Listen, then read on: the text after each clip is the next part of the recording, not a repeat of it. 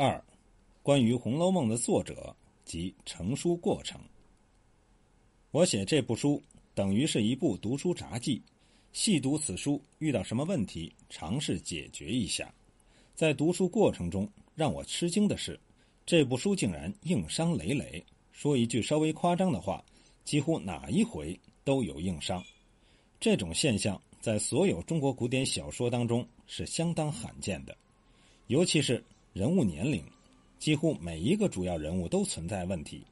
贾宝玉、林黛玉、薛宝钗、史湘云、贾母等等，每一个人物都存在不能接损之处，更不要说一些小人物，更是漏洞百出。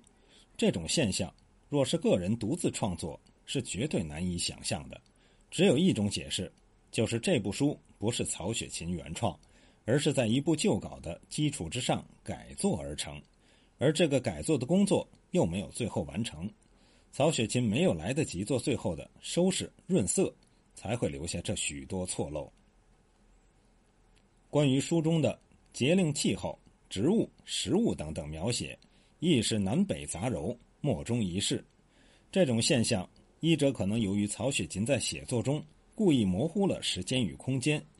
就如小说第一回所说，朝代年纪、地于邦国均失落无考。二者也不排除这种可能，即小说旧稿写的是南方情势，曹雪芹在修改中把它搬到了北方，但是，一些南方风物的描写却未能消除净尽，曹雪芹干脆听之任之，恰好实现他模糊空间与时间的写作初衷。准此，则我可以肯定地说，这部书绝不可能是曹雪芹的原创之作，他是在一部甚至几部旧稿的基础之上，重新打碎重揉、脱胎换骨而成。我这样说，并不是否认曹雪芹的著作权，更不是有意贬低曹雪芹的伟大贡献，而是根据书中所反映出来的问题，实事求是地做出判断。正如前辈红学家俞平伯先生所说：“到底谁写《红楼梦》？依我个人之见，《红楼梦》之完成不是一个人的力量，它凝聚着许多人的心血。如不能认清这一点，评注只能是越来越乱，分歧也只会越来越大。自传说不能成立，索引派又能有什么妙法可施？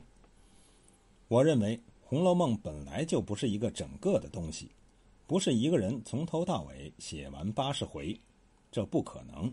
写的时候断断续续，其中有旧稿子，有新稿子。我想可以很简单的说一句：曹雪芹和《红楼梦》都是很伟大的，但是曹雪芹没有做《红楼梦》。用我们现在的话说，《红楼梦》是集体创作，不是一个人做的。怎么可能是曹雪芹一个人写出这八十回书的呢？他一个人是写不出来的。但曹雪芹和《红楼梦》都是好的，这一点是可以肯定的。如今重温老人的话语，仍然感觉深重恳庆。《红楼梦》并非曹雪芹一人完成，是集体创作，有旧稿子，有新稿子。这些话。确实值得我们深思。以我现在的理理解，若说这部书经过了多人之手，也许可以作为一种说法存在；但就是经过了多人之手，最后也必是经过了一个人的统一整理完成。这一个人，根据我们现在掌握的材料，只能是曹雪芹。仅就前八十回书来看，里面确实有别人的手笔，比如第六十七回、第七十九回、第八十回。文字水平较之全书却有天壤之别。我没有条件做版本的考证，仅就文字而言，这三回书若是别人手笔，也未必是曹雪芹事后所为，可能是他之前的文笔，他是在这个基础之上改写之。那么这个点石成金、化腐为奇之功，实在难以埋没。因之这部书的作者署名只能属曹雪芹。在没有版本考证的支持下，做出这种假说是轻率的，因之只能孤妄言之，目的是引起大家的注意。红楼梦》作者的问题，还是应该作为红学的一个大问题展开广泛的讨论，绝不能设置为禁区，好像谁说这个问题就是否定曹雪芹的著作权，就必须全国共讨之，这不利于学术的发展。学界共识，《红楼梦》八十回以后的文字乃别人所续，目前发现的知评抄本都是截止于第八十回，八十回以后的文字没有片纸只字存留，这就提出一个问题：曹雪芹究竟写没写过八十回以后的文字？如果写过，为什么没有流传于世呢？对于这个问题，目前有三种猜测：第一，曹雪芹没有写完这部书就去世了，这有知批为证。脂砚有批曰：“人午除夕，书未成，秦为泪尽而逝。”说明曹雪芹生前未能完成此书。第二，曹雪芹写完了此书，这亦是有脂砚关于书的后半若干情节的逗漏为证。但是由于某种未知的原因，此书被他人腰斩而行事。这个腰斩之人极有可能就是脂砚斋。曹雪芹原书的后半部结局过于悲惨，书中主要人物大抵都死了，脂砚恐怕惹来杀身之祸，故而将其腰斩，至八十回戛然而止。脂砚腰斩《红楼梦》以后，又在批语中时时逗漏书的后半情节，给读者提供一些想象空间，同时为曹雪芹苦心。留一点地步，知燕的这一腰斩行为，可说有功有过。功在使能《红楼梦》行事，过则在于未能使世人得亏全报。知燕这个人太怪了，不但文字水平不高，对书的理解也很肤浅，却又时时以当事者自居。曹雪芹著书本来就是真是隐去，假语存焉。是假作真时真亦假，无为有处有还无。可是，他却偏偏时不时就来提醒读者，此书写的是曹家真事，这不是与曹雪芹对着干吗？若是曹雪芹因此书而离文网，脂砚就是检举揭发者，当权者完全可以他的批语定验。世界上有这种好友。至亲甚至恋人吗？我在书中也有时引用之燕的语句，但始终心存怀疑。以后若有条件和时间，当对于之燕做专门的研究。第三，曹雪芹根本就没写过八十回以后的文字，他只写到第八十回为止。若是减去第六十七、七十九、八十回这三回文字，他实际。只写了七十七回书。曹雪芹写作《红楼梦》，并非要藏之名山、传之久远，也非只欲在至亲好友间私人阅读，他是要问世传奇。这个目的在此书第一回介绍的非常明确。他要想这本书能够在世上流传，就要尽力减少流传的阻碍，其因此其中大有关爱处，就要尽力削减之。他所设想的结局太过悲惨，不宜面世，故而他故意没有写书的后半部，只是通过只言批语略微透露之。他的《红楼梦》原本就是一个断臂维纳斯。还有一个可能，此书旧稿可能只写了风月繁华之盛，却没有写最后石进鸟投林的结局。若想把书写完，曹雪芹需要重新构思。完全以己意出之，因此他在第七十八回，当贾宝玉写作《鬼话将军词》和芙蓉女儿泪时，特意在之前反复介绍了贾宝玉的创作方法。总括起来，一是虚构，一是初心，而且他对这个初心特意强调。二则累文挽词也需另出己见，自放手眼。亦不可倒袭前人的套头，略填几字搪塞耳目之文，亦必须洒泪泣血，一字一页，一句一题，宁使文不足，悲有余，万不可上文早而反失悲切。况且古人多有微词，非自我今作咏也。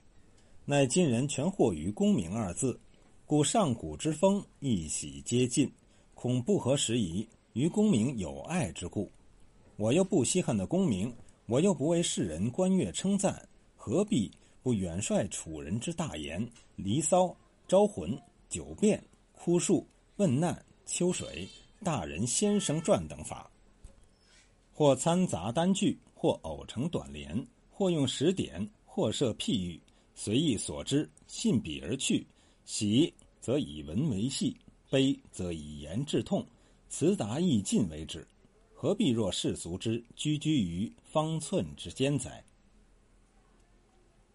这里名义上是说贾宝玉如何写《芙蓉女儿诔》，实则是说曹雪芹如何写《红楼梦》。严格的说，是说他如何写作《红楼梦》的后半部。他要在后半部另出几件，自放手眼，洒泪泣血，一字一页。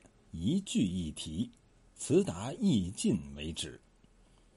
他要打破古典小说大团圆式的结局，搞一个彻头彻尾的大悲剧。可是，如果像这样来写，这部书就根本不可能面世了。即使面世，也会给他招来杀身之祸。因此，他或者在亲友劝告之下，或者自己犹疑彷徨，始终没有动笔，直至去世。另外一个可能是，他还没有想好最后的结局，因此不可能动笔。书中通过大量的诗词、灯谜、酒令之类，对于主要人物的最后命运做了反复暗示。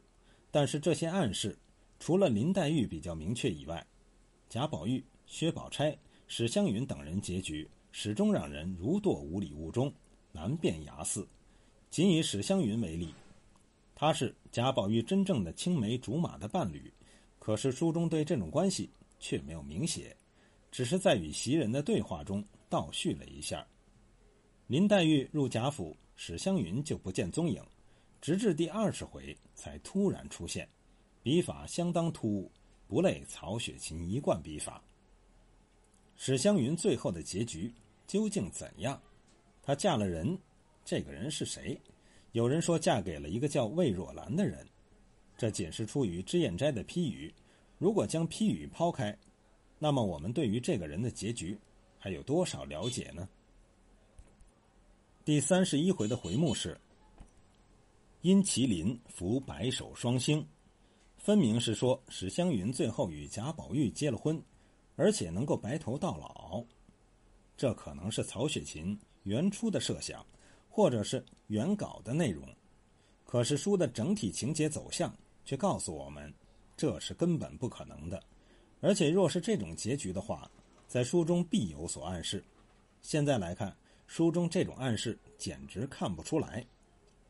最为明显的是第三十二回，宝玉挨打之后，书中浓墨重彩写了林黛玉、薛宝钗如何去探望，却独独没写史湘云。除了写他与众人一起到场之外，没有一字正面描写。当林黛玉、薛宝钗都去探望了贾宝玉，他在做什么？他在花园里和香菱等人采花呢。最后是和众人一起去吃饭。如果他最后和贾宝玉结合，这种设计是绝难想象的。正因如此，曹雪芹对于书的后半部。可能一直处于构思之中，一直没有动笔。当然，知批中有关书的后半部的书稿一些透露，比如迷失了的玉神庙诸回书稿等等。知批非一人所批，非一时所批，究竟作批的是何许人，与曹雪芹是什么关系，我们并不清楚。在这种情况下，就盲目迷信他的权威性，起码是轻率的。实际上，就是前八十回也不是完稿。最明显的是，第七十五回过中秋时，贾宝玉、贾环的诗就没有着落，等待曹雪芹补作呢。准此，则我说，曹雪芹根本没有写出第八十回以后的文字，就不应该是逞意妄言了。实则，这第三种推测与第一种推测应该可以合并。不管怎么样，曹雪芹是没有写完书就去世了。